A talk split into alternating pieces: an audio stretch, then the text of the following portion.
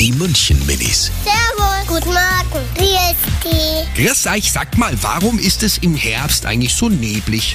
Weil es doch kälter wird und in der Nacht friert und dann wird es halt neblig, weil das Wasser dann eingefriert. Und dann muss man sich warm anziehen, weil der Nebel ist ganz kalt. Der Nebel kommt eigentlich auch aus den Bäumen wegen dem Wind. Die München Minis. Jeden Morgen beim Wetterhuber und der Morgencrew um kurz vor halb sieben.